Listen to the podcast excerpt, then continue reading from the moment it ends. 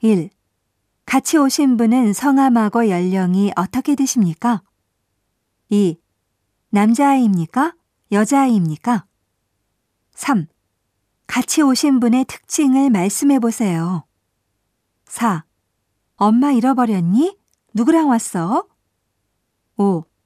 어디서 왔습니까? 6. 안내 방송을 해보겠습니다. 7. 손님 여러분, 사람을 찾습니다. 8. 한국에서 오신 스미스님. 9. 다섯 살 난 메어리 어린이하고 같이 오신 분. 10.